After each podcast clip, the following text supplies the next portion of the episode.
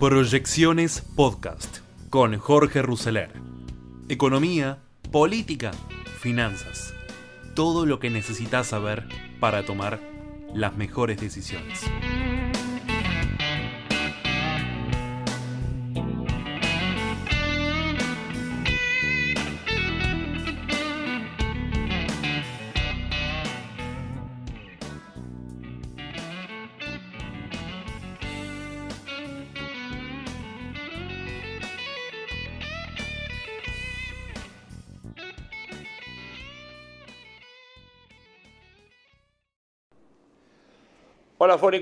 Bienvenidos a Tiempo de Desafíos. Mi nombre es Jorge Ruseler, eh, Tiempo de Desafíos eh, ya de cierre de semana, de una semana con muchas novedades, con muchos movimientos, con juras, con ministro nuevo y finalmente parece que con el nombre, el nombre de Gabriel Rubinstein, que finalmente será el economista que va a acompañar a Sergio Massa en el Palacio de Hacienda como secretario de Programación Económica y viceministro. Se trata de un técnico cercano a Roberto Labaña, que lo asesoró en temas de política monetaria como representante de Hacienda en el directorio del Banco Central. Además fue miembro del grupo negociador de los acuerdos con el fondo y participó en la renegociación de deuda pública entre el 2002 y el 2005.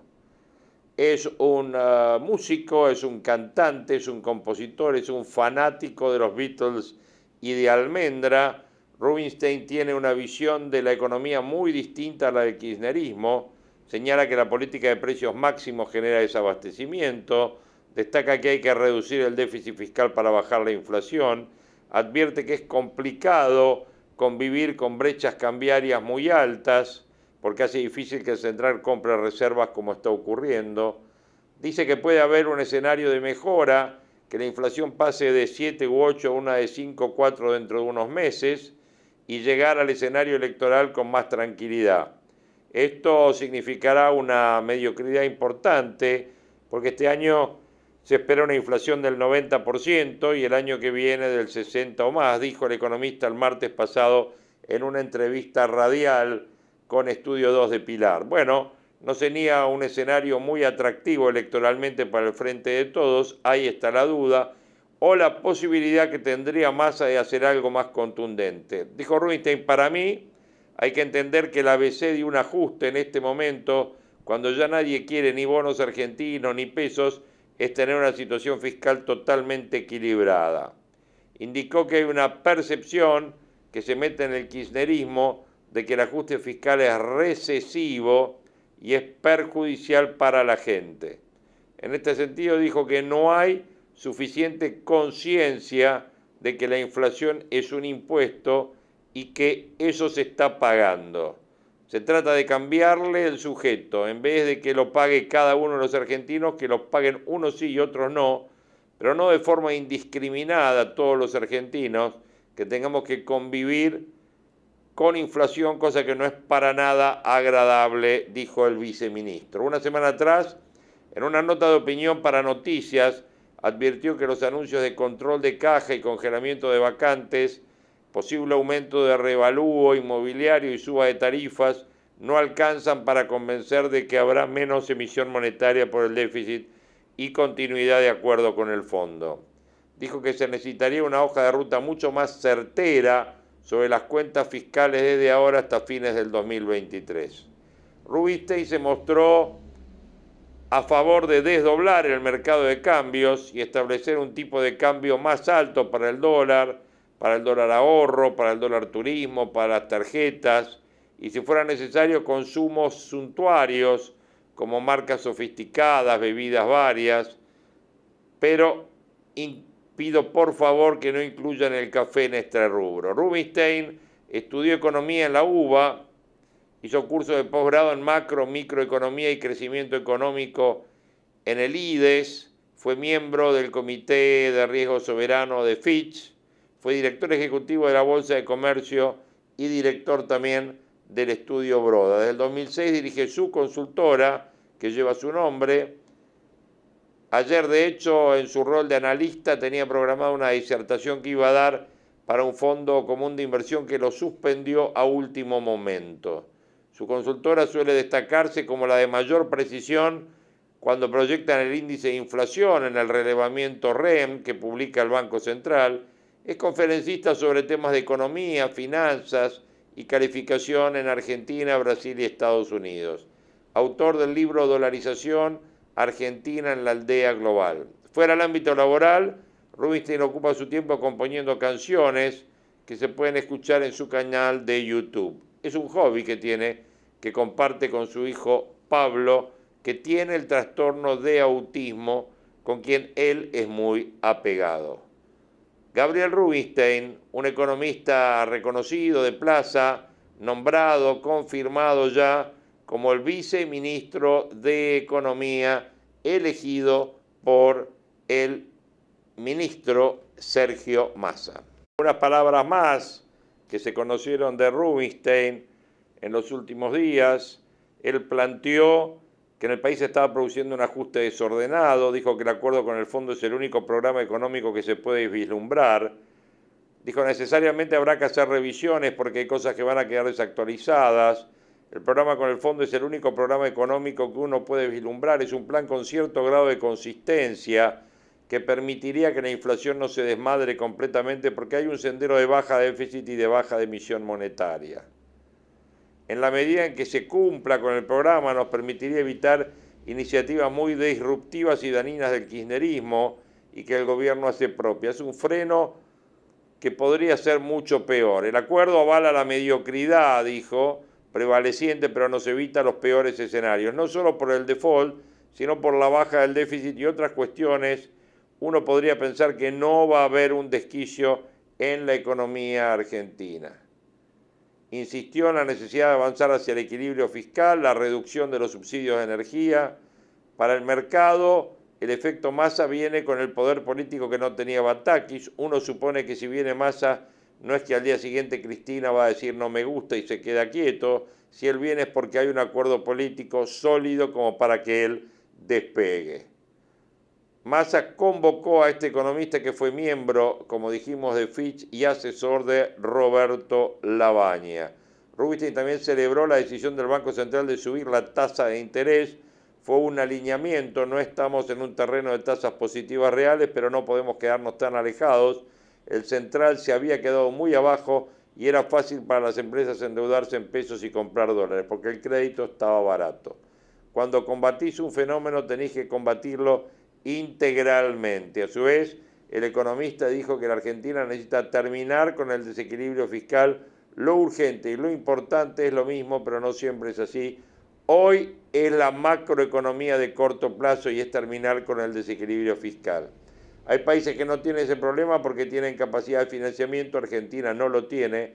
Argentina no puede acceder al mercado internacional, no tenemos reservas, no tenemos capacidad de endeudamiento en pesos y tuvo que salir en central en junio a rescatar el mercado porque si no entrábamos en default en pesos. Argentina se quedó sin financiamiento, entonces no te queda más remedio de no gastar más de lo que te entra. Insistió en la idea ratificada por Massa de frenar la emisión monetaria y el giro de adelantos transitorios.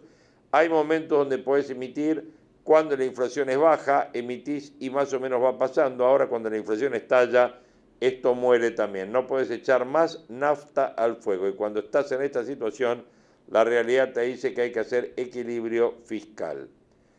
También hizo mención a la inflación como el, el, flagelo que deteriora el poder adquisitivo de los salarios, el desequilibrio de cuentas públicas y el ajuste no civilizado.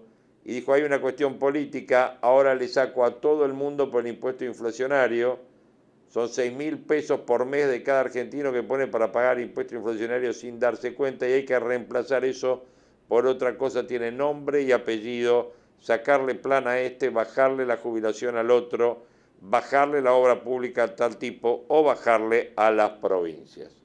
Bueno, vamos definiendo un poco el perfil del pensamiento de Gabriel Rubinstein, nuevo viceministro, único economista a cargo dentro del asesoramiento a Sergio Massa en el Ministerio de Economía. Lo que sí podemos decir, perdón, es que es muy distinto el pensamiento de Rubinstein que el de, de Mendiguren, que el de mm, Tombolini, etc. Así que habrá que ver cómo sale este cóctel en eh, el equipo económico.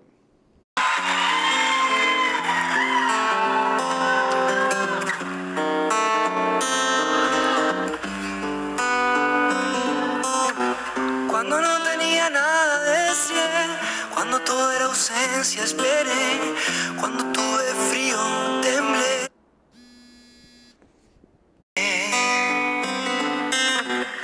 Cuando llegó abrí, cuando escuché a Prince bailé, cuando el ojo brilló entendí, cuando me crecieron alas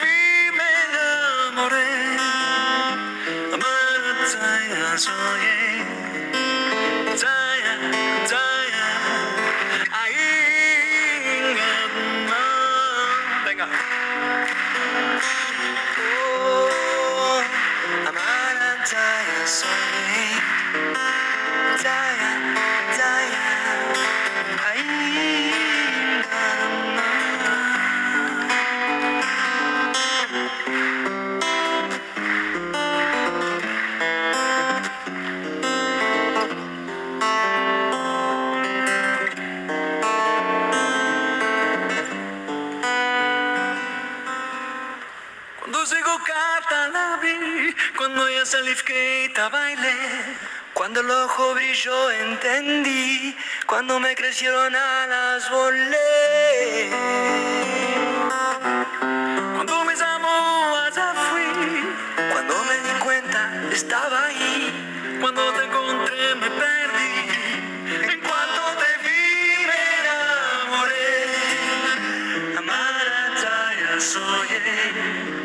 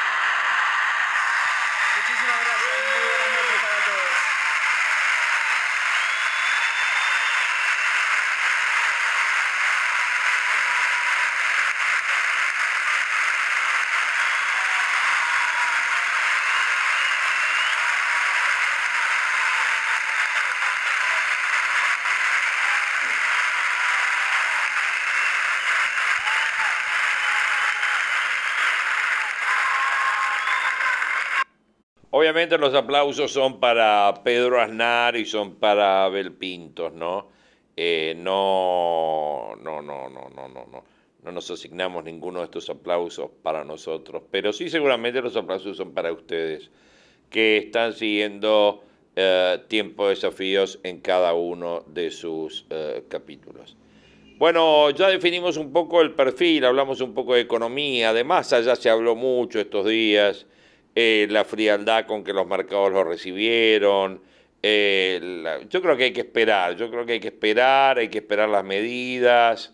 eh, lo noto empoderado, lo noto eh, con ganas, el equipo económico es un fiel reflejo de él, es la gente que trabajó siempre con él en el Frente Renovador y además algunas figuras que estuvieron dando vuelta alrededor de Roberto Labaña, hoy se completa con Gabriel Rubinstein, la imagen que tengo de Rubinstein es buena, el concepto profesional de él es muy bueno, entonces, este, bueno, creo que ahí falta esperar un poco. Quiero ir un poco a un perfil, eh, una visión de perfil político y para eso vamos a estar escuchando a Ernesto Tenenbaum que tiene alguna visión dejó por ahí en algún eh, reportaje grabado alguno de los conceptos que valió la pena, algún reportaje que hizo con eh, Fontevecchia.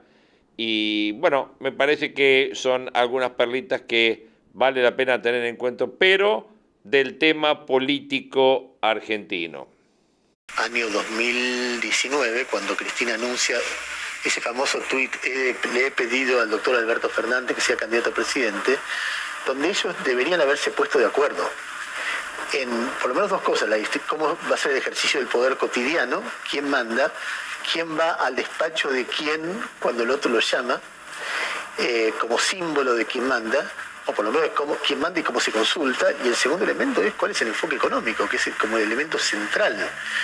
Y ellos al parecer se pusieron de acuerdo solamente en la idea de eh, presentar una propuesta que reemplace a Macri o que derrote a Macri en el poder. De repente tal vez hubo una sobrevaloración de ambos. Cristina pensando que podía manejarlo Alberto y Alberto pensando que siendo presidente podía manejar a Cristina. Y eso no ocurrió. Ni uno manejó a uno ni el otro manejó a la otra. Y entonces lo que se generó es un conflicto permanente de desgaste recíproco. Lo que más fuerte se ve es el desgaste de Alberto Fernández porque es un presidente que no ejerce la presidencia en plenitud pero también... Se está desgastando también ella, ¿no cree que su capital electoral? Claro, se está desgastando también ella.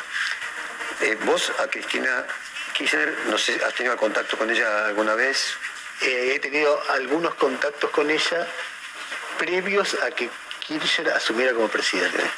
Ahora, con Alberto Fernández tuviste contacto durante Con Alberto Fernández, eh, lo que pasa es que un político estaba en el llano durante los últimos años, entonces era más fácil hablar con él, pero también como, jefe de gabinete y también como presidente. ¿Y cómo te explicas eh, esa evolución de Alberto Fernández? O sea, ¿por qué crees que Alberto Fernández permite crear las condiciones de posibilidad para no ponerle un freno a la vicepresidenta? No lo sé, pero me parece que él queda atrapado en un dilema en el cual si es más fiel a sus, a sus convicciones y por lo tanto busca alguna economía más, a ver, abierta, más amigable con los sectores de poder, más este, cercana a lo que pensaba Martín Guzmán o Matías Cufa que había que hacer, se aleja de Cristina y eso lo desestabiliza. Y si piensa una economía o una política más cercana a de Cristina, se aleja de su equipo y pierde poder porque no está siendo fiel a sí mismo. Y ese dilema no lo supo resolver, porque las, cuestiones están a la vista.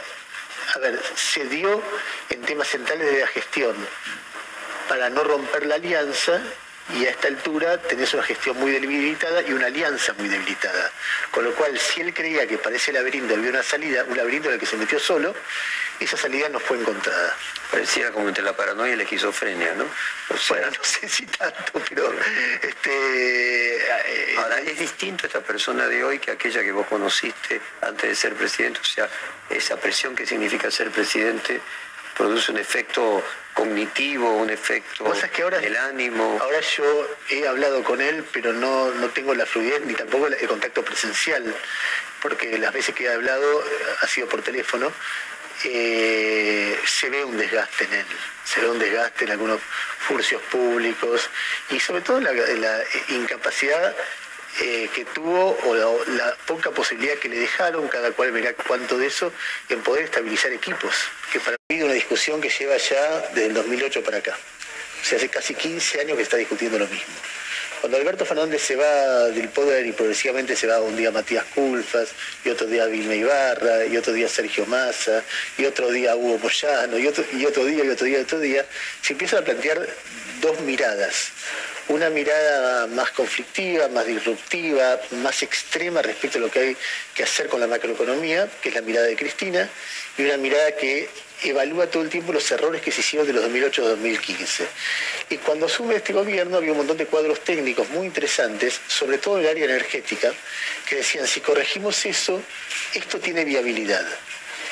Y me parece que es una picardía que eh, eso no se haya resuelto, porque, o que se haya resuelto, o que Alberto Fernández haya dejado que se eh, resuelva en contra de las cosas que él sostuvo, o Culfa sostuvo, o tanta gente que no es de derecha, que no es de la ortodoxia, que no es neoliberal, sostuvo durante un montón de años. Hay cosas que hay que corregir del modelo 2008-2015 porque esas mismas cosas llevaron al fracaso en el 2015 en términos de regreso de los déficits gemelos, en términos de regreso de la, inercia inflacionaria, en términos del regreso de la restricción externa, la pérdida soberanía energética. Bueno, todo eso, ese debate que se dio, en términos conceptuales yo creo que tenía razón un grupo de gente, pero en términos de distribución de poder esa gente perdió. Ahí teníamos una visión eh, política, eh, como les dije, de Jorge Fontevecchia con Ernesto Tenenbaum. Interesante porque Tenenbaum ha estado muy cerca de Alberto Fernández. No digo que ha sido vocero de Alberto Fernández, pero sí ha estado muy cerca de Alberto Fernández.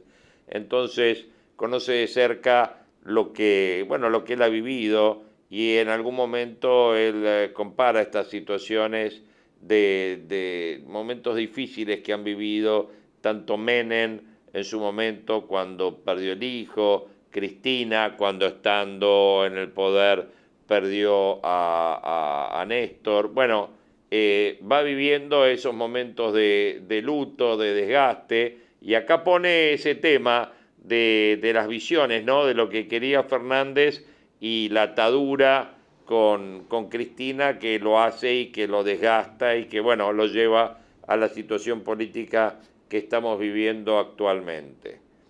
Sabemos que Sergio Massa ingresó en el gobierno con una consigna que es de hallar una salida a la crisis económica abierta por la puja redistributiva del Frente de Todos, que lejos de apaciguarse, se estimula con su designación al Ministerio de Economía. Un síntoma puesto en evidencia con la dificultad para detener la arenga a favor del Frente Renovador que lidera Malena Galmarini, en la ceremonia de Asunción, pero que tiene otros indicios concretos en las medidas que se anunciaron. La suspensión de los adelantos al Tesoro es una de las más sensibles, que le daría verosimilitud al rumor que circula en el oficialismo, la aparente renuncia de Ferraresi al Ministerio de Hábitat eh, a Alberto Fernández tras la única reunión de gabinete con Batakis el 20 de julio. El sentido común de la antecesora de Massa puso en pánico a sus pares porque advirtió que no liberaría un peso sin que ingresara otro. Eso echaba dudas sobre la entrega de miles de viviendas asignadas por el Procrear y Ferraresi estaría eh, conveniente regresar a Avellaneda para ser intendente si la entrega no puede concretarse. La auditoría de los planes sociales es otra herencia que deberá gestionar Massa el intento de saqueo a un supermercado en San Juan podría ser la primera reacción a esto. Las autoridades investigan si Eduardo Camus participó de la convocatoria efectuada por las redes. Camus representa al movimiento de trabajadores excluidos y Patria Grande de Grabois y administraría un grupo de planes sociales. Sus beneficiarios habrían sido combinados a participar de esa concentración bajo la amenaza de perderlo. Camus tiene vínculos con eh, José Luis Gioja, declarado enemigo de Sergio Uñac. El gobernador lo venció en las pasos del 2021 y así le virla el único aliado que tenía, que es Rubén García, que es el intendente de Rawson. Rawson es el departamento donde tuvo lugar este intento de saqueo con detención de 36 personas. Las autoridades de San Juan no descartan esa hipótesis, pero insisten en que esa escena no tendría posibilidad de cobrar relieve sin el agravamiento de la situación social. Un modo diplomático de oponerse a recortes, aunque esto no bastaría como antecedente de la supuesta desconfianza en masa de los gobernadores peronistas a la que alude otra murmuración, la infidencia de Alexis Guerrera al confiarse que la demora en girarle subsidios respondía a una orden de su jefe político para que dejen de resistir su llegada al Ejecutivo la degradación del Ministerio de Transporte una secretaría, eh, obviamente absorbida por obras públicas, promovía conjeturas malévolas y era un castigo a Guerrera para congraciarse con ellos. Bueno, finalmente esto no se dio, Catopodis tiene trato amigable con los mandatarios, Lo que parece cierto es que el reacomodamiento de los espacios en el gobierno todavía no encontró el método idóneo para superar los desequilibrios que provocó la irrupción planeada por Massa desde que Fernández recibió, decidió suplantar a Martín Guzmán con Batakis. Algunos insisten en indicarle esa responsabilidad a Jorge Neme, dicen que es una exageración, al flamante secretario de Planeamiento se le achaca haber filtrado antes de tiempo el fin de la procrastinación y el inicio de la era masa en el poder. Una transición prevista para el 30 de julio con anuncio oficial en la residencia de Olivo, pero desbaratada por los trascendidos del 27. Ese desorden habría causado estragos en el afecto profesado por Mansur a Neme y había resuelto su pase a economía. Neme era el segundo del jefe de gabinete, lugar que ahora ocupa Juan Manuel Olmos y donde se audita ARSAT, presidida por Tombolini, que obviamente ahora lo tenemos como secretario de Comercio Interior. La CGT medita su adecuación a este proceso de metamorfosis y debate obviamente su acto del 17 de octubre, perdón, del 17 de agosto. Obviamente sabemos que la asunción de Massa como ministro de Economía se caracterizó por un clima festivo entre amigos, militantes, sindicalistas, empresarios, que contrastó con el desánimo que impera en la sociedad y con la etapa de ajustes que surgen como inevitable. ¿no? es exagerado afirmar que el más reciente cambio de gabinete del gobierno de Alberto se ha producido en el momento de mayor desesperanza de la ciudadanía argentina, a tal punto que según un reciente estudio de opinión pública que publica Fernando Laborda en La Nación, diciendo que cuando se pregunta a la población por el sentimiento percibido en la sociedad, nueve de cada diez personas tienen sentimientos negativos. Nueve de cada diez. El 31% manifiesta que percibe desánimo, 25% angustia, 14% violencia, 10% miedo, 4% esperanza y 1,7% confianza. ¿Les quedó claro? 4,8 esperanza y 1,7 confianza. Eso da cuenta de una encuesta que hizo Taquión en 2.552 personas. Respecto al futuro de la economía, el 95% de las personas consultadas refiere sentimientos negativos y el 5% pensamientos positivos. Así el 40% dice que percibe preocupación ante el porvenir económico, el 23% incertidumbre, el 19% miedo, el 12% desconfianza, el 3% esperanza y el 1% confianza. Frente al futuro del país, el 90% tiene percibimientos negativos, sentimientos negativos, contra el 9,5% que tiene percepciones positivas. Es así como el 42% detecta preocupación, 26 incertidumbre, 14 miedo, 7 desconfianza, 6 esperanza y 2,5 confianza. Bueno, lo que más inseguridad genera hoy por hoy es la inflación, según lo menciona el 36% de los consultados. El 25% sostiene que la falta de oportunidades es lo que mayor inseguridad provoca, en tanto que el 17% menciona que el futuro actual del gobierno es no llegar a fin de mes. Curiosamente, el porcentaje de personas para las cuales lo que más inseguridad les genera es la posibilidad de sufrir un robo es solo el 3,7%. Respecto a que si precios cuidados es una buena medida, 68% dice que sí, 27% dice que no. Claro que si se descomponen las respuestas de quienes contestaron afirmativamente, el 18% admitió que es una buena medida y está dispuesta a comprarlo y el 42% valora los productos con precio cuidado, pero asegura que por lo general no los encuentra. Si fuese ministro de Economía, ¿en qué área recortaría? Bueno, el 46% se pronunció por planes sociales, el 31% por empleo público y el 5% por la cultura. Los subsidios al transporte y los subsidios a los servicios reciben el 4 y el 5% de respuestas positivas. O sea, repito, si fuese ministro de Economía, ¿en qué área recortarías? 46% planes sociales, 31% empleo público, 5% cultura. Más al efectuar sus primeros anuncios como ministro habló de la necesidad de un reordenamiento de planes sociales, pero esto solo se llevará a cabo el año que viene, con tres ejes que son el regreso al mundo del trabajo, el fortalecimiento de las cooperativas y la protección en caso de vulnerabilidad. Anunció el inicio de una auditoría con universidad y un trabajo conjunto con el ANSES. La imagen del ministro de Economía refleja una caída no menor. Para el 40% la imagen de Massa es muy mala, para el 31% es mala, para el 19% es buena y para el 12% es muy buena. Estos resultados dan una diferencia negativa del 50% entre respuestas favorables. En la misma línea se encuentra Cristina de Kirchner, que tiene una diferencia entre respuestas negativas y positivas de 48 puntos y medio, y Alberto Fernández de 55 puntos.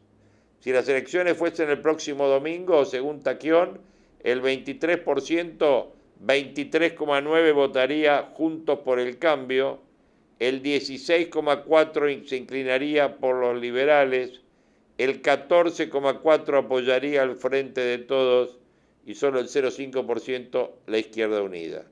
La esperanza que no se advierte en la opinión pública buscan insuflar las puertas adentro de la coalición Massa y otros dirigentes oficialistas. Tan difícil como encontrar las recetas para frenar la inflación y revertir el calamitoso estado de las reservas sea modificar estas expectativas que hoy dominan sin duda a la sociedad argentina, ¿no? Todo un tema, un temón sin duda, en un momento en que Alberto Fernández inaugura la era del hipopresidencialismo, donde el presidente disfrutó fugazmente la popularidad en la primera etapa antes de que su imagen, su autoridad y su palabra se devaluaran como la moneda. Ni de la Rúa llegó a esta situación tan lamentable, conclusión a la que llega Sergio Bernstein. Bueno, hemos pasado por momentos muy interesantes en este tiempo de desafíos. El perfil del nuevo viceministro de Economía, Gabriel Rubinstein, qué es lo que se espera de la gestión de Sergio Massa,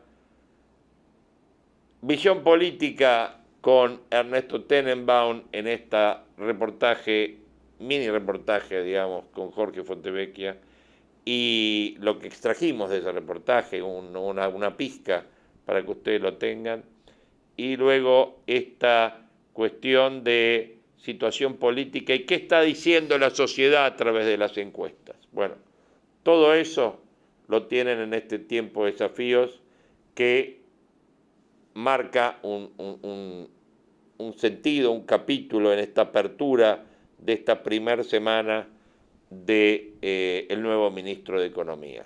Con un desafío por delante enorme, donde siempre les digo, nos queda la duda si no sabemos si vamos hacia el 2023 o el 2023 se acelera hacia nosotros. Bueno, lo vamos a ir viendo capítulo tras capítulo y los voy a estar esperando en el próximo tiempo desafío. Jorge Rousseau, mi nombre, abrazo grande para todos.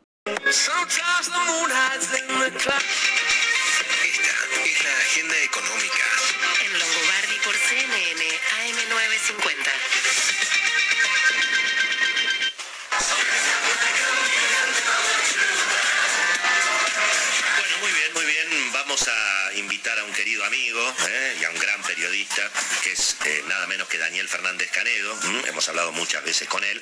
Es uno de los responsables de la edición de Clarín todos los días y además lleva particularmente la sección justamente económica.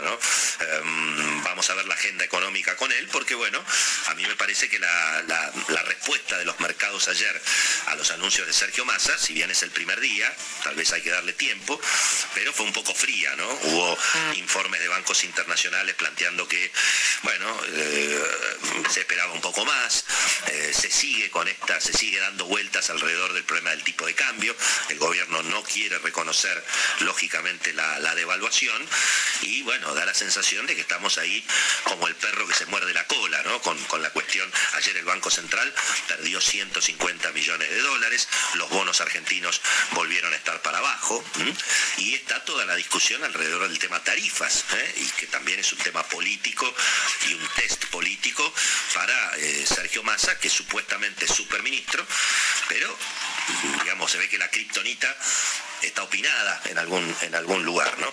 Bueno, le damos la bienvenida al querido Daniel Fernández Jalego. Dani, un abrazo grande. Aquí te saludamos todos en el programa de Marcelo Longobardi, en CNN Radio. Willy Coban, ¿cómo estás? Sí, Willy, gracias, che, muchas gracias eh, por llamarme. Bueno, un abrazo grande. Ayer eh, escribiste una nota medio anticipatoria ¿no? de, lo que, de lo que finalmente está ocurriendo. ¿Cómo, cómo, cómo estás viendo el panorama? Bueno, me, me parece, vos lo adelantaste, me parece que hay, eh, Massa tiene, perdón, Massa tiene, tiene el problema de que, bueno, se pegaba una devaluación y la devaluación no llegó y él dijo que no va a haber una devaluación. Y lo que pasa es que el Banco Central sigue perdiendo dólares. El, el tema de la pérdida de dólares implica ratificar eh, un poco la política de PES en, en el sentido de decir, bueno, esperemos que pase agosto, cuando bajen las importaciones de, de energía, de, combustible, de gas y demás, eh, bueno, van a ser necesarios menos dólares para hacer frente eh, al pago de importaciones y ahí se va a equilibrar la balanza cambiaria, ¿no? ¿Por qué? Entre otras, entre otras cosas, porque Massa dijo, bueno, vamos a obtener 5 mil millones de dólares de adelanto de algunos sectores clave de la economía exportadora. Me parece que el problema que tiene eso es que eh, la Argentina ya tuvo el efecto de la devaluación con la estampida de los precios, ¿no? Claro. Después de la renuncia de Guzmán, y la tuvo sin una devaluación. Entonces el gobierno dice, no puedo devaluar, no, no puedo, y Massa piensa así, porque lo dijo en la conferencia de prensa, no puedo devaluar porque esto provocaría un shock inflacionario. Lo que pasa es que el shock inflacionario ya lo tuviste y no tuviste la devaluación. Y es un problema porque ahí la pregunta, Willy, me parece que es el paraguas de todo lo que está pasando, es, eh, el ministro dice que va a conseguir dólares y es una buena noticia, que va a hablar con los sectores para conseguir dólares, que va a conseguir créditos en el exterior, entonces va a fortalecer la reserva del Banco Central. La pregunta es, una vez que fortalezca supuestamente la reserva del Banco Central, esas reservas las va a seguir vendiendo a 140 pesos, o menos de 140 pesos como está el dólar oficial hoy. Claro. ¿no? Porque me parece que como el, el gran negocio que hubo en la Argentina en los, en el- en los últimos 60 días es conseguir dólares baratos del mercado comercial, ¿no? ¿Para, ¿Para qué? Para, bueno, si poder fijar precios al dólar paralelo o vender al dólar paralelo o tener en la cabeza como unidad de cuenta el dólar blue o los dólares libres, en realidad hay una brecha que está pagando y que lo que decir, vendiendo los dólares baratos. En alguna medida podríamos decir que estamos viviendo todos los perjuicios de una devaluación y ninguno de los beneficios, digamos. Exactamente, no tenés los beneficios. Pagaste el costo en términos inflacionarios de la devaluación y no tenés el beneficio de que los exportadores se estén liquidando más fluidamente porque tienen un dólar mejor. Desde el punto de vista político, Daniel, ¿qué es lo que crees vos que está mirando la economía? Porque se lo presenta Sergio Massa como un superministro, pero bueno, tiene dificultades para resolver el tema de energía, eh, Sí. finalmente no lo pudo remover a Miguel Pese, eh, ni siquiera se animó a una devaluación de 30-40%, ¿no? Es decir, ¿qué pasó ahí? Bueno, me, me parece que, mm, me- bueno, Massa que lo tenemos claro, es un hábil político, digamos, creo que lo que está viendo es mirando los límites. Lo que pasa es que arranca con los límites un poco eh, más acotados de lo que se pensaba en términos de lo que vos decís de energía. Hay que ver, yo recién escuchaba, escuchaba a Put con vos, hay que ver cuándo, cómo va a pegar esto de limitar el subsidio para todo el mundo, Claro. eh, lo que hace a que más consuma, más, más, más va a pagar las tarifas. Pero aparte me parece claro que entra con algunos límites, con algunos límites políticos. Creo que puede ser un buen dato si se confirma eh, Gabriel Rubinstein como viceministro de Economía, en términos que Rubinstein es eh, un macroeconomista, es alguien que entiende de equilibrio general y me- mm, según lo que fueron sus últimas eh, charlas y sus últimos tweets, está convencido que si no equilibra la cuenta pública no tiene posibilidad de bajar la inflación. Y eso me parece que le puede dar algún tipo de manejo adicional. Pero en los políticos creo que, bueno, esto es como decir, si no se sabe quién va a reemplazar a Darío Martínez en el área de energía, y hasta que viene y que va, y que se sigue discutiendo el aumento de las tarifas para ver cómo, cómo reducir los subsidios para equilibrar la cuenta pública, me parece que entra con ese límite. Y la última, Dani, eh, después viene eh, la famosa puja distributiva y la política de ingresos, ¿no? Por ejemplo, ya la CGT dijo que no quiere un bono de suma fija. Em, obviamente los sectores que representan a los movimientos sociales están advirtiendo que no se van a bancar el ajuste. Em, allí también me parece que va a haber, están por supuesto los gremios grandes pidiendo que se reabran las paritarias, con lo cual ahí también hay una situación difícil para estabilizar la economía, ¿no? Y me parece que sí, digo, me parece que el, tema de esto de la CGT negando un bono y pidiendo abrir paritarias es claro, digo, me parece que lo que está diciendo la CGT es no dejes que la plata la distribuya Grabois o los dirigentes eh, piqueteros y sociales y negociemos en base a esto de que es una, una apertura de las paritarias, porque claro, las paritarias se quedaron cortas. Recordemos que la vicepresidenta Cristina Kirchner lo felicitó a Palazzo, el eh, jefe de, la bancaria, ¿eh? Eh, porque había logrado un aumento salarial del 60%. Claro, bueno, ahora se quedó corto, entonces lo que está diciendo el sindicalismo es no des un bono, porque los bonos es lo que están reclamando los dirigentes sociales, abramos la paritaria y pongamos a discutir el tema de los salarios. Claro, eso también es abrir una caja de Pandora en materia inflacionaria, ¿no? Señores, ahí estamos escuchando al querido Daniel Fernández Canedo, periodista, economista, gran amigo de este programa. Dani, un abrazo grande. Gracias como siempre. ¿eh? Muy generoso, Will, como siempre. Abrazo grande, amigo. Chao. Muy bien, señoras y señores. 9 menos cuarto en la mañana. Ya venimos.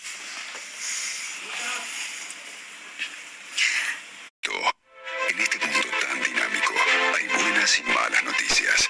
Una buena es que en Divaldito hay 12 cuotas para que te lleves los mejores productos Y una mala sería que te pierdas esta oportunidad única. Compra online en on s'enlise et on s'enfonce, on s'enivre, on se défonce, plus personne ne s'étonne, on se retrouve sans défense. Allí está Juan Dillon, ¿eh? rodeado de los saltimbanquis, ¿eh? con lo que está pasando en el mundo. Vamos, Juan. Bueno, algún día la quiero Sofía cantando esta canción, eh, Willy. ¿eh? Con mucho gusto. Sí, su no. francés es exquisito, Sí, sí. así me dicen. ¿eh? Así es. Así que bueno. Eh, a ver, contamos un poquito la situación de Ucrania. Un dato que quedó, a ver, entre tanta información de Taiwán, bueno, no, no- no tuvo el lugar eh, que me parece merece. En el día de ayer, en el día de ayer, Ucrania, estamos hablando, la situación obviamente que se está desarrollando eh, prácticamente ya hemos pasado los cinco meses. Ocho personas murieron y cuatro resultaron heridas cuando un proyectil ruso explotó en una parada de autobús eh, en la ciudad de Torres, en Ucrania, para, a ver, no perder de vista lo que está sucediendo, los crímenes, el genocidio por parte de Vladimir Putin, ¿no? En una escalada eh, que está tomando este nivel, ¿eh? incluso eh, ha habido acusaciones eh, cruzadas de Rusia hacia, obviamente, Ucrania, de decir que militariza Ucrania, cosa que no es cierto, los puntos civiles son refugios de armamentos o de logística y que por eso Rusia ataca esta situación. A ver, ¿dónde se puede esconder en una, en una parada de colectivos, vamos a decirlo? Eh, a ver, material militar como para atacar y matar a ocho, a ocho personas. Bueno, esto es lo que está sucediendo.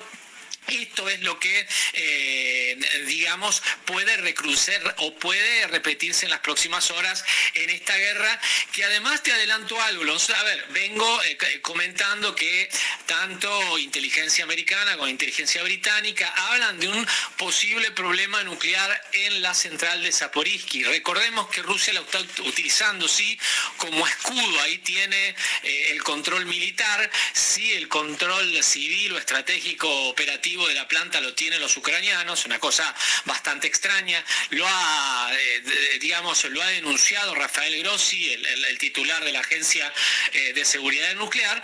Bueno, hay, muchos problemas en torno a esto repito, la posibilidad de infringir eh, algún problema nuclear, bueno, es lo que estas horas, o por lo menos eh, inteligencia de los Estados Unidos y británica están hablando. Así que a tener atención, estamos hablando tanto de una escalada nuclear, no vaya a ser que comience con un incidente eh, autoprovocado por parte de, Putin para tener un justificativo después para hacer otra situación. Vos decías, obviamente, que otro punto que tiene que ver es con eh, la estrella del baloncesto femenino estadounidense Britney Greener, que fue detenida, una locura absolutamente total, diciendo, y habrá que, a ver, poner todas las dudas en este caso, de, tener un, aceite de cannabis, una situación de esas características, detenida absolutamente, eh, en parte de una estrategia para discutir y debatir negociación de, eh, obviamente, detenidos por parte de los Estados Unidos o del Reino Unido, es decir, un intercambio de prisioneros el presidente Biden, ¿no? Pidió públicamente que la liberen ayer, ¿no? Bueno, obviamente salió el temible ministro de Relaciones Exteriores, Sergei Lavrov, a decir que van a negociar con los Estados Unidos, pero esto de detener a, deportistas, ¿no? De detener a, ciudadanos normales que por situaciones eh, particulares tienen que pasar por Rusia o han pasado por Rusia y han quedado detenidas. Em, cambiando de tema, bueno, hemos hablado de Taiwán y de todas situaciones, obviamente Japón también está involucrada con un problema diplomático porque cayeron misiles cerca de Japón, también obviamente el estrecho de, Taiwán, hay una situación comercial muy complicada, hay ahora sanciones a la familia Nancy Pelosi y a su familia, hay sanciones a los Estados Unidos, se retirarían de las, mesas, de negociaciones Taiwán, tanto militares como comerciales con los Estados Unidos, una situación que tendremos que ver cómo, cómo sigue avanzando en las próximas horas, pero me quiero detener muy brevemente en una situación. Primero el Reino Unido, eh, que está muy golpeado económicamente, eh, estamos avanzando sobre lo que es la decisión de quién será el sucesor de Boris Johnson. Ayer hubo un debate, hay que prestar mucha atención a estos debates que están definiendo incluso la política económica futura de los países europeos, si cortan o no impuestos, si avanzan sobre nuevos impuestos, sobre todo esto de las ganancias eh, imprevisibles ¿no? que, tienen algunas compañías como las energéticas. Bueno, en el día de ayer hubo un debate y ahí se presenta o estaría presentándose con eh, calidad de, más seguridad para los conservadores, Richard Sunak, él eh, que era vicecanciller y ministro de Finanzas frente a Liz Truss, que es la secretaria de Comercio. El último, eh, digamos, dato también de, este tema de los paquetes de, ayuda que tienen los países, Francia logró ayer, finalmente es un dato político también, con holgura aprobar en la Asamblea Nacional. Recordemos, no tiene, ha perdido Emmanuel Macron la mayoría en la Asamblea Nacional, por lo cual es un dato político, ¿no? En esta fragmentación política que hay en los países, en la caída de primeros ministros como Mario Draghi, bueno, en este caso Macron logró con mucha ayuda, con mucha fuerza, eh, bueno, esta, este paquete de ayuda para los franceses golpeados por el poder adquisitivo, la guerra, el COVID, etc. Eh, lo interesante también para poner es, bajo ningún punto de vista se va a avanzar en la creación de nuevos impuestos y sobre todo descarta, de, por lo menos de plano en este momento, eh, ponerle impuestos a las energéticas o a los bancos, porque lo que consideran es que cuando ganan más ya por los sistemas impositivos, los sectores pagan más. ¿Se entiende, Willy? Es decir, las energéticas y los bancos cuando ganan más, pagan más. Entonces esto no es que es imprevisto. Si ganan más, pagan más. Entonces no se le puede generar un nuevo impuesto cuando tienen, digamos, ya una existencia impositiva anterior que no hay que modificar para generar nuevas inversiones. Como para tomar nota, ¿no? También de lo que ah. pasa en esta agenda internacional de este viernes 5 de agosto, Willy, de 2022. Muy bien, muy bien. Muchísimas gracias, eh, Juan Dillon, con todo lo que está pasando en el mundo. Faltan cinco minutos ahora para las nueve de la mañana.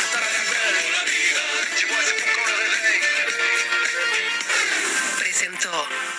Este espacio fue auspiciado por Divanlito. Descubrí el universo del confort en nuestro nuevo Mega Showroom. Vení a conocer nuestros increíbles productos para disfrutar de tu hogar como nunca antes. Viví el verdadero confort en divanlito.com. Shell Helix Ultra es máxima performance dentro y fuera de la pista. Un lubricante 100% sintético, elaborado a partir de gas natural, con tecnología Pure Plus, que brinda máxima potencia aún en condiciones de manejo extremas. Máxima potencia, máximo rendimiento. Las informaciones en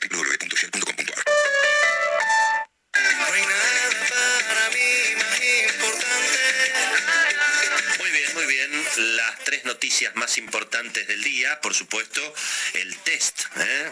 de poder político que sigue, bueno, arriba de la mesa sobre la figura de Sergio Massa, eh, ya como ministro de Economía, habrá que ver si puede imponer eventualmente algún grado de influencia, nada menos que en la Secretaría de Energía, en el marco, bueno, por supuesto, de un reacomodamiento tarifario que aparece como central en el plan de reducción de gastos vía menos subsidios. En principio, parecería que el límite para que se puedan mantener los subsidios a la gente que pida mantener subsidios sería eventualmente de 200 kilowatts por mes y no de 400, aunque la cuestión todavía no está definida. ¿eh?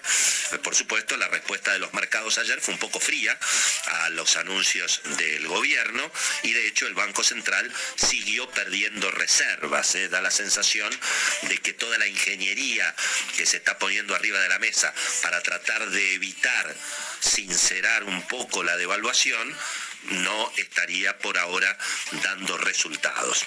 En materia, bueno, política, eh, por supuesto, la CGT y algunos sectores del oficialismo que empiezan a tomar un poquito de distancia. La CGT eh, plantea que tienen que reabrirse las paritarias, está en contra de un bono con suma fija, que aparentemente es lo que quieren desde el cristinismo en este, en este momento. Um, y digamos que en materia internacional, eh, desde luego que la tensión en Rusia y en Ucrania, lo que está ocurriendo en el mar de la China, todo lo que nos acaba de comentar Juan Dillon, pero desde mi punto de vista, una de las noticias más sorprendentes del día, que debería ser tomada en cuenta en la Argentina, es que en Cuba están reconociendo el precio verdadero del dólar y el Banco Central, que se quedó sin reservas, decidió finalmente comprar las divisas al precio verdadero. Así que en Cuba están levantando el cepo cambiario. Bueno, un dato que me parece que tendría que analizar también la Argentina. Los anuncios de ayer del ministro de Economía Sergio Massa, em, donde bueno, el Banco Central siguió perdiendo reservas en forma muy significativa, hoy otra vez 150 millones de dólares abajo el Banco Central, no aparecieron los dólares de los exportadores em, y al mismo tiempo los bonos argentinos en dólares que habían arrancado la mañana con una leve suba y eso parecía, bueno, eh, alentar un poquito algunas expectativas, finalmente con el correr del día se dieron vuelta y terminaron prácticamente hasta 2% abajo los bonos argentinos de la deuda, el más significativo, el bono argentina al 2030 con ley extranjera, terminó a 24 dólares con 28 centavos, con una pérdida de 1,5%. Y al mismo tiempo, el mercado, digamos, de cambios se mantuvo bastante firme, incluso con los dólares financieros un poquito más arriba de lo que habían sido el cierre de ayer. Eh, es cierto que bajó el blue, que se desinfló prácticamente de 298, que lo habíamos visto ayer, a 291, tampoco gran cosa, pero eh, tanto el dólar MEP como el contado con liquidación se mantuvieron firmes, en los rangos prácticamente en los que estuvieron ayer. El dólar bolsa eh, terminó en torno de los 284, 285 pesos. Yo diría lo que me pareció más eh, significativo es eh, el desánimo en general en los, inversores internacionales que siguieron, digamos, este, bastante fríos, por supuesto, y desprendiéndose de bonos argentinos en dólares. Obviamente eh, son mercados donde tampoco hay mucho volumen y donde eh, cualquier operación relativamente grande, arriba de los 5 millones de dólares, mueve los precios, pero en todo caso, bueno, después de todos los anuncios que hubo ayer, esta fría recepción en los mercados, evidentemente, bueno, em, tiende a, reabrir obviamente la discusión que, ya se abrió apenas terminó Sergio Massa de hacer los anuncios, en el sentido de si en definitiva eh, todo lo que se presentó ayer eh, es realmente significativo, es suficiente o, bueno, eh, parecería en alguna medida una, una oportunidad eh, que, no, que no se está aprovechando del todo, ¿verdad? Porque finalmente es cierto que una serie de anuncios en materia fiscal que hizo Sergio Massa están en el camino correcto, básicamente cortar, digamos, la emisión monetaria, cortar el financiamiento del Banco Central al Tesoro, eh, reacomodar un poco más el ajuste de tarifas eventualmente para que se gaste menos en subsidio eh, y, por cierto, cumplir el acuerdo con el fondo, que fue lo primero que dijo Massa en la conferencia de prensa. Dijo, nos comprometemos a cumplir el déficit de 2,5%. Todo eso está muy bien, pero la verdad que nadie cree que se pueda llegar a realizar, ¿verdad? Con lo cual, eh, bueno, allí hay eh, un compromiso que por supuesto es para aplaudir de pie, pero no, no se ve claramente ni en el detalle ni en las generalidades que esto vaya a poder prosperar, porque por otra parte las presiones políticas y las presiones reales, digamos, de lo que es el nivel de inflación dramática que está golpeando a los argentinos, bueno, eh, también Sergio Massa tuvo que anunciar un aumento en las asignaciones familiares, que seguramente va a venir, eh, un aumento extra para los jubilados, que por supuesto, en definitiva, termina financiándose con emisión monetaria, eh, y habrá que ver hasta dónde no sigue en alguna medida la ingeniería financiera para hacerse trampa al solitario, donde, bueno, eh, finalmente el Banco Central le dice a los bancos que vendan las LELIC o que desarmen posiciones de, de LELIC, entonces el Banco Central les da la plata, y con esa plata los bancos compran bonos del Tesoro, que es más o menos como pagar el vencimiento de American Express con Visa. Y después cuando viene el vencimiento de Visa tratar de volver a pagarlo con American Express, ¿verdad?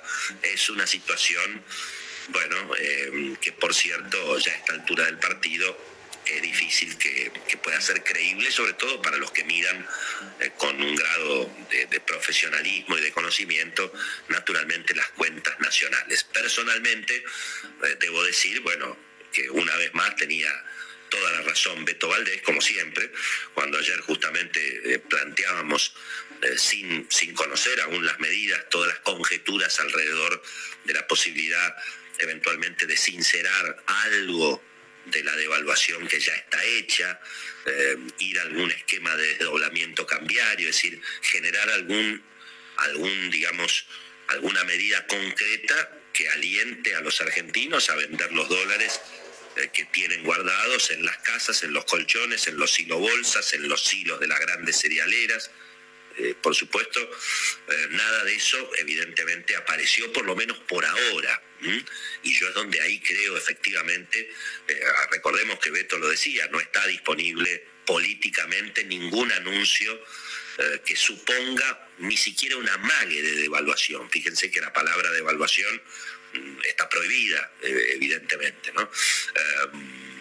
y al mismo tiempo, bueno, se, anunció que va a haber una serie de incentivos sectoriales tema que además, por supuesto, ya de por sí es muy criticable, porque en todo caso si hay beneficios tienen que ser para todos, y porque además si hay alguien en el gobierno que con una lapicera eh, decide a quién se le da el beneficio y a quién no se lo da, bueno, después terminamos con el escándalo de Lázaro Báez, ¿verdad?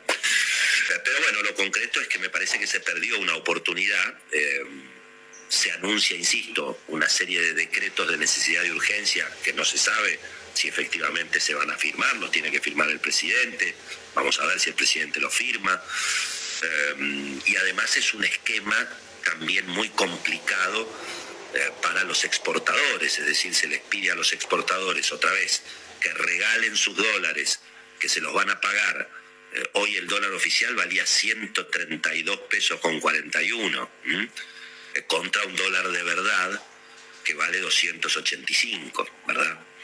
Eh, entonces resulta que le van a pagar a los exportadores 132 pesos por dólar, menos los impuestos que les cobran, depende en qué sector estén, y les van a permitir que con los pesos hagan el famoso este depósito en los bancos con seguro de cambio. Eso podrá servir para que las cuatro o cinco grandes cerealeras, como un gesto para el gobierno, bueno, anticipen 500 palos cada una de dólares que por otra parte también se suponía que estaban disponibles para esta época del año. Es decir, hoy hay una nota de, Héctor Huergo buenísima en, eh, la, en la edición de Clarín, donde Huergo, que es un gran conocedor de todo el esquema de la industria agroexportadora, lo que explica es que, bueno, en agosto y en septiembre, más o menos, se espera que la Argentina exporte unos 7 mil millones de dólares por mes. Por lo tanto, era muy razonable que, y muy esperable, por otra parte, que algún sector de los productores, porque tienen que empezar a, a planear la siembra que arranca en septiembre. Bueno, habitualmente hay ventas eh, justamente en agosto y en septiembre en el complejo agropecuario, porque empieza eh, otra parte fundamental de, de todo el de todo el esquema, que es la siembra del maíz y de la soja, que justamente arranca eh, precisamente en primavera, en septiembre, ¿verdad? Así que ahí tampoco está muy claro si eh, este, este anuncio que presentó Sergio Massa como, como recomposición de reservas va, va a servir para que efectivamente se recompongan las reservas, porque al mismo tiempo, y como lo explicamos en su momento, de esto nos avivó el economista Enrique Sewach, si vos le permitís ahora a los productores con el 30% comprar eh, dólar ahorro, además de que es una estafa, porque les estás pagando 130 mangos y se los vendés a 240, no es más, a sí, casi 250, pero resulta que eso, eso sale de la reserva del Banco Central. Entonces no se entiende muy bien cómo el Banco Central va a recomponer reservas con este esquema. De hecho, hoy, por sexto día consecutivo y ya con Sergio Massa como ministro en funciones y después de haber presentado ayer, eh, digamos, todas las medidas, hoy el Banco Central volvió a perder 150 millones de dólares, ¿verdad? Y, me parece que la cuestión a esta altura del partido, y bueno, em, ya, ya es muy difícil de seguir, de seguir engañándose, ¿no? Es decir, si el gobierno eh, quiere seguir engañando a los argentinos y hacernos creer que el gobierno no devalúa, el gobierno ya devaluó, ya devaluó y devaluó de una forma salvaje. Y por eso el dólar contado con liquidación y el dólar bolsa valen entre 285 y 290 pesos. Si el gobierno no quiere reconocer nada de eso, bueno, no hay ningún, ninguna ingeniería financiera que haga que la gente se suicide. Esto, es muy difícil, perdónenme, muy, muy difícil que esto vaya, que esto vaya a ocurrir, ¿verdad? Eh, y al mismo tiempo, en la medida en que siga existiendo semejante brecha cambiaria, bueno, eh, se anunciaron una serie de esfuerzos para controlar todo el tema de importaciones y exportaciones, que por supuesto está muy bien.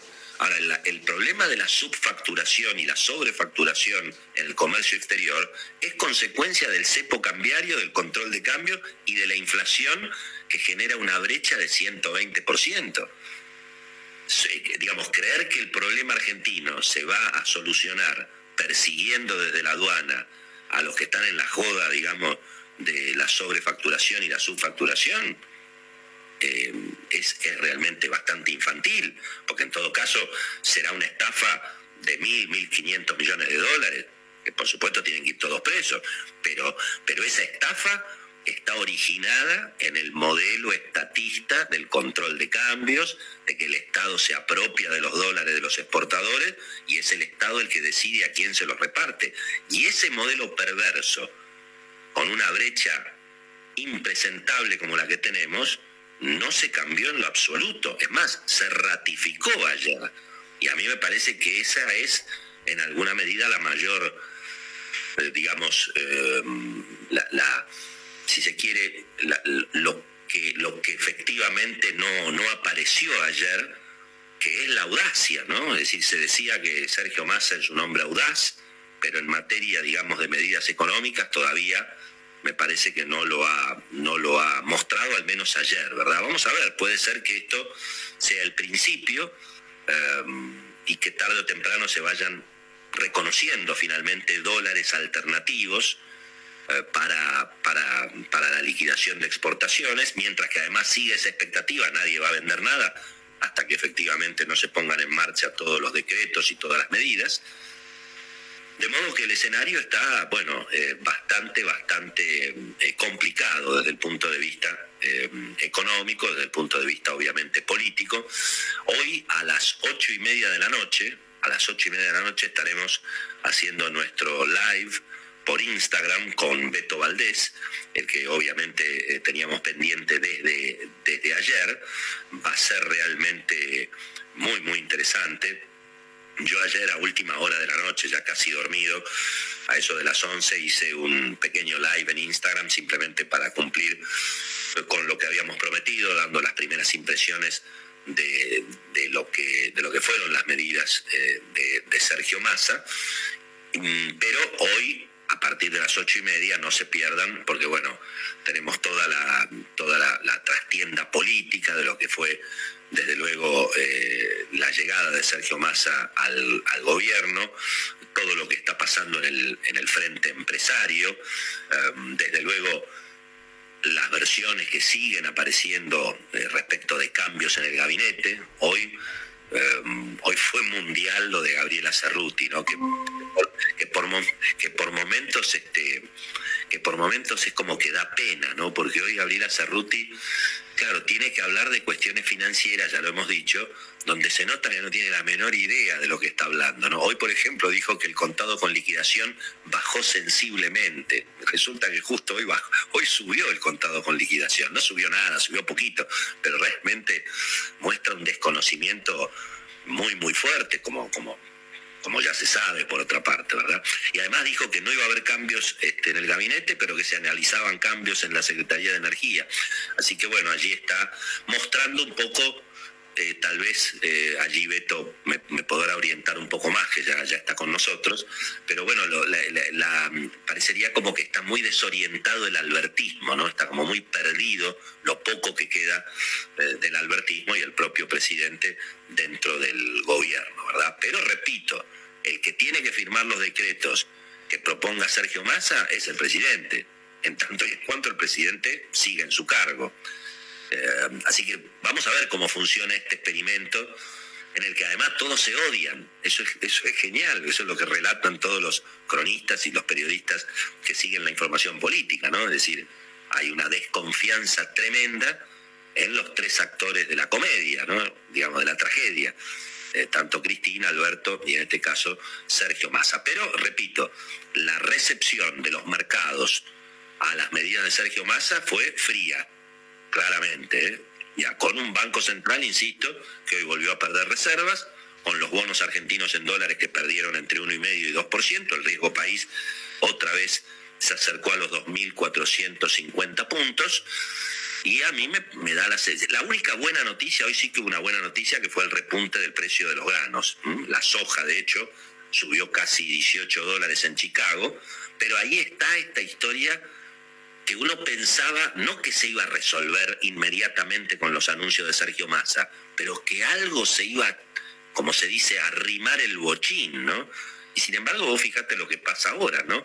La soja hoy, ¿cómo, cómo, cómo está esa realidad? Y bueno, la soja cotiza a 592 dólares de verdad en el mundo y a 385 dólares de mentira en Argentina y hay que entender, porque esos 385 dólares de la cotización en MAT Barrofex, es decir, el mercado a término de Buenos Aires, que es lo que pagan, esos 385 dólares para los productores agropecuarios que hacen soja, son 385 dólares de mentira, porque son 385 dólares que se convierten a pesos obligatoriamente a 132 pesos, cuando el dólar vale 285.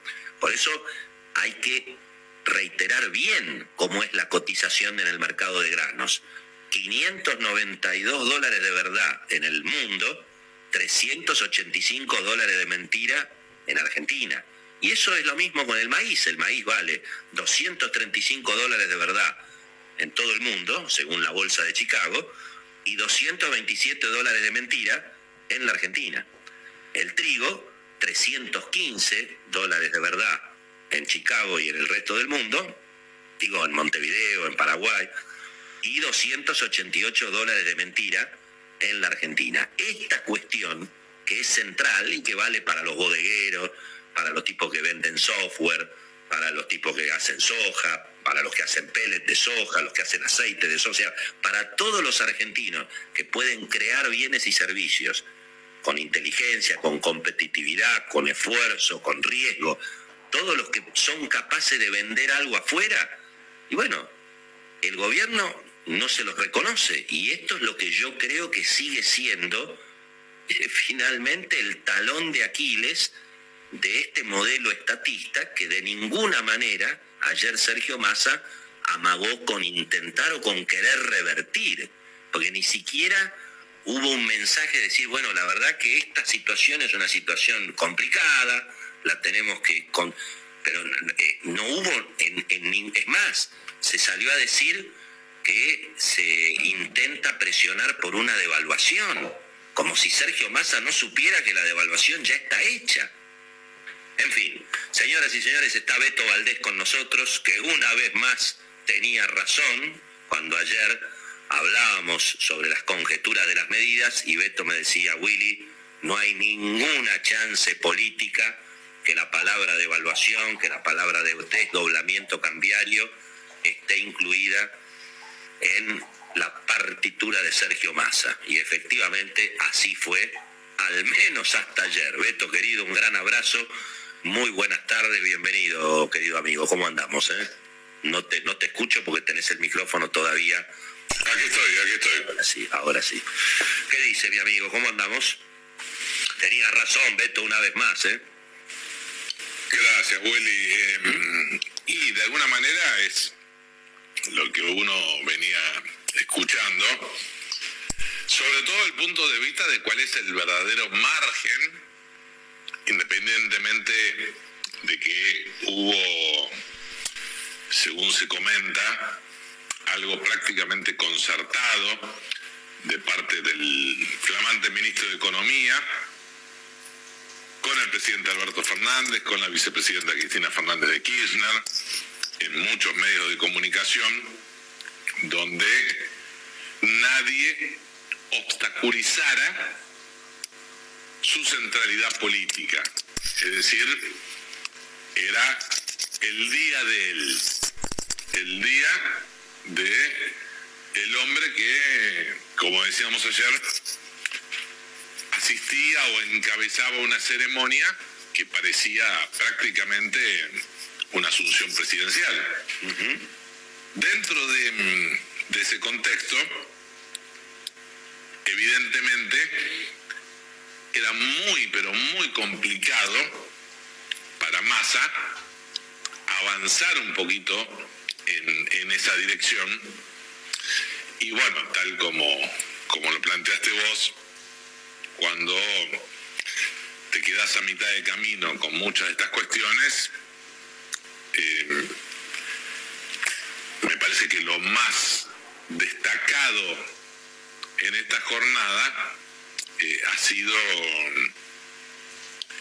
el objetivo que buscó, porque conversando con allegados al expresidente de la Cámara de Diputados, ¿qué era lo que te planteaban? Y que prácticamente esta presentación en sociedad con conferencia de prensa incluida apuntaba fundamentalmente al círculo rojo y a Washington al revés de lo que siempre decimos de Cristina Fernández de Kirchner, que cada vez que habla en público se dedica exclusivamente a su voto propio, en este caso Massa apuntó a, mm, a un público que no vota, pero que él considera absolutamente indispensable para iniciar mm, concretamente eh, esta etapa. Y bueno, no, no le fue bien. Eh, es decir, independientemente. vos fíjate, eh, Beto, lo primero, lo primero que dice Sergio Massa al anunciar las medidas es vamos a cumplir el acuerdo con el fondo. No dice la palabra fondo monetario, que está prohibida, pero dice vamos a cumplir la meta fiscal de 2,5%. Eso es lo primero que dice. Sí. Ahora, lo que pasa es que después, eh, esa, esa es la parte que en general recibió la mayor cantidad de relativos elogios en el mundo económico. Está muy bien que prometa que va a cumplir el, digamos, el, ajuste, que diga que no le va a pedir plata al Banco Central. Ahora, nadie cree que lo vaya a poder hacer. Este es el asunto. Y por eso decía que, que creo que el resultado más contundente eh, tiene que ver con los informes de hoy, tanto de JP Morgan como de Goldman Sachs, donde lo más destacado pasa concretamente por esto que, que vos hacías referencia, eh, en el caso de, de, del JP Morgan, yo la verdad que me quedé con, con una frase que me pareció realmente muy fuerte eh, en, el research de, hoy, que dice, nuestra primera opinión es que los anuncios carecen una vez más del aliento y la consistencia necesarios que exigen los desafíos actuales, quedando muy por debajo de lo que requería el plan de estabilización en la grave situación macroeconómica actual. Eh, difícil, difícil poder eh, revertir de, de, alguna manera algo tan, tan contundente. Es que, es que, vos fijate, Beto, que casi es una paradoja del destino, ¿no? Yo lo, lo hablaba hoy un poco eh, me tocó dialogar con eh, José Ignacio de Mendiguren en CNN Radio a la mañana, en el programa de Longobardi, entre otras cosas porque de Mendiguren es uno de los pocos del equipo de masa que más o menos está saliendo a los medios, también Matías Tombolini, sí. obviamente. Eh, pero claro, pero esta cuestión de, digamos, el, el terror y el pánico a reconocer la devaluación, que por supuesto es comprensible que no se pueda reconocer de golpe y hacer, digamos, una, una, una explosión devaluatoria, pero ni siquiera reconocer algo de la realidad.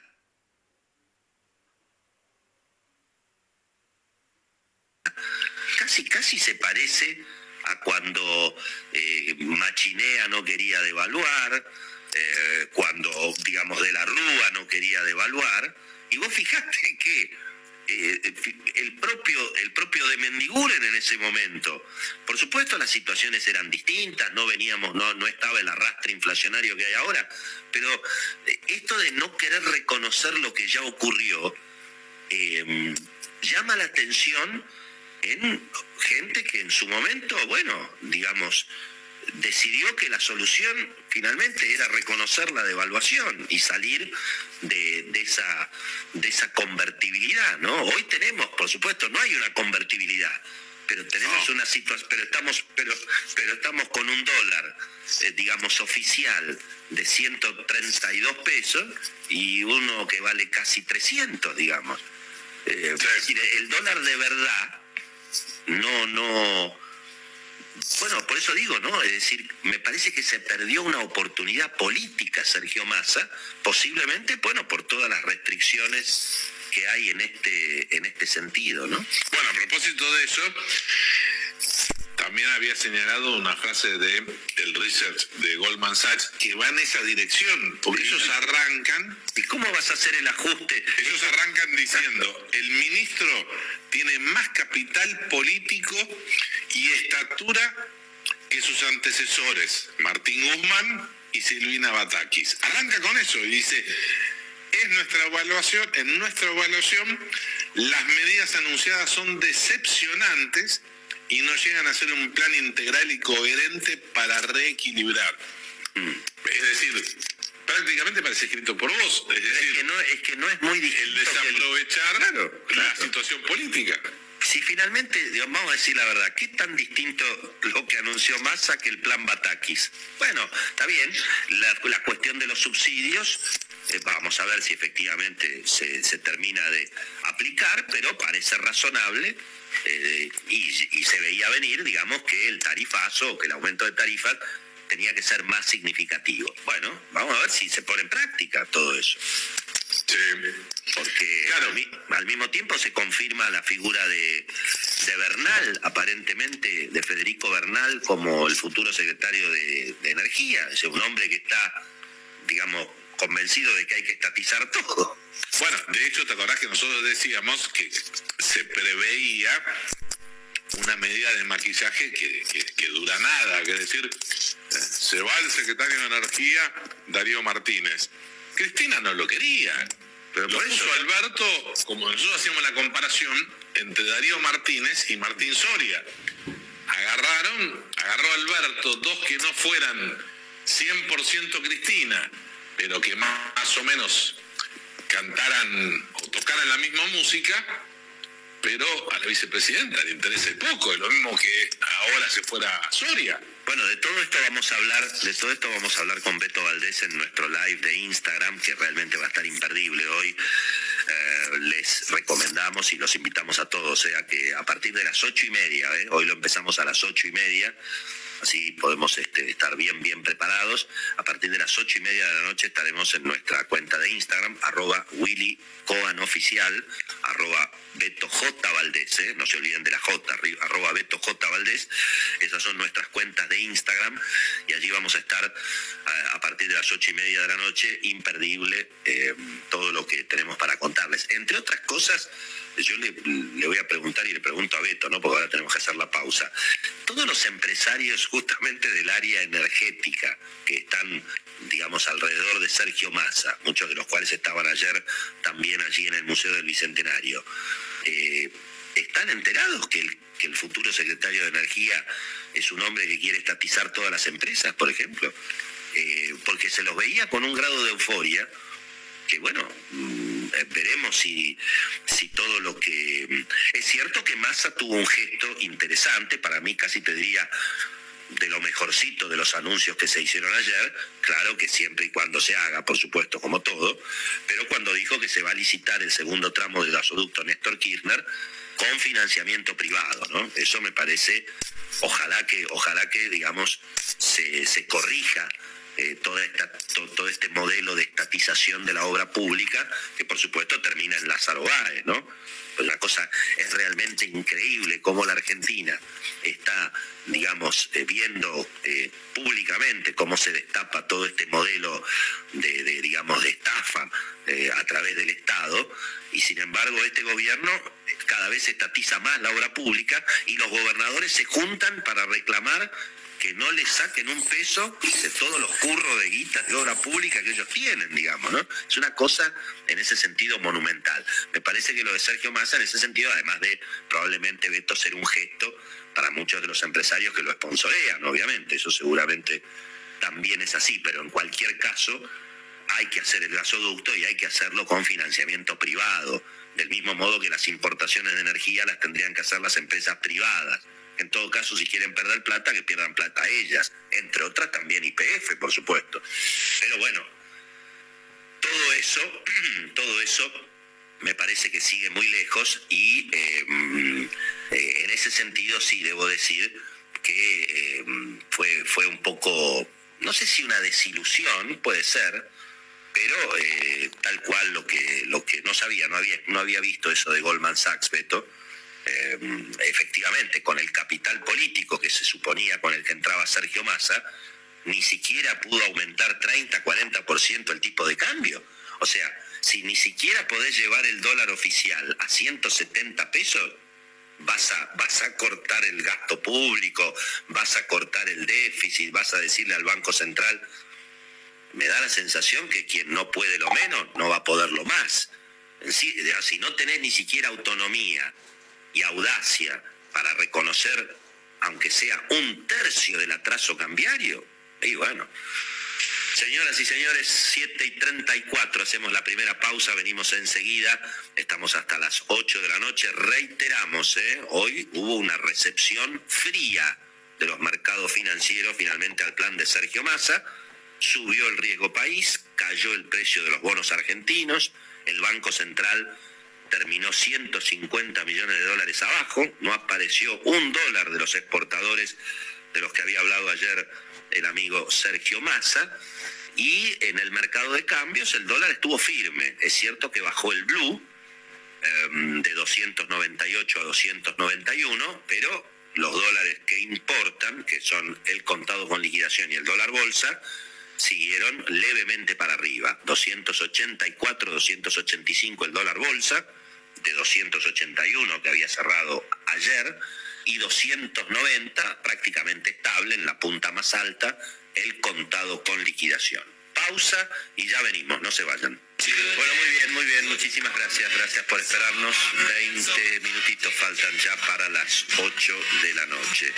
Um, decía también ayer Beto Valdés al analizar, bueno, todo el show eh, montado eh, por el Frente Renovador y por Sergio Massa alrededor de la asunción allí en Casa de Gobierno, que finalmente lo que estábamos viendo eran escenas de peronismo explícito, ¿no? Es decir, como el peronismo, cuando eventualmente eh, huele la posibilidad de algún futuro político, y bueno, eh, se tiran todos en, en palomita, ¿no? Y ayer eran todos masistas de la primera hora, ¿verdad?